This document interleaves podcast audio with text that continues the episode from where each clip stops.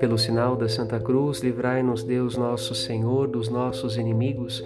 Em nome do Pai, e do Filho e do Espírito Santo. Amém.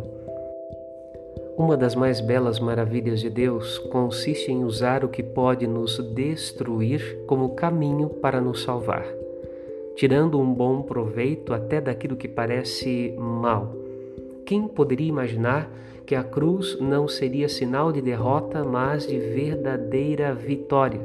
Ou ainda, quem poderia supor que após o império da morte, no terceiro dia, a vida voltaria a brilhar como um sol reluzente sobre o mundo? Deixemos que Deus nos surpreenda nesta Páscoa e confiemos que em Suas mãos até o que não tem remédio pode se transformar em caminho de cura. Padre Rodolfo.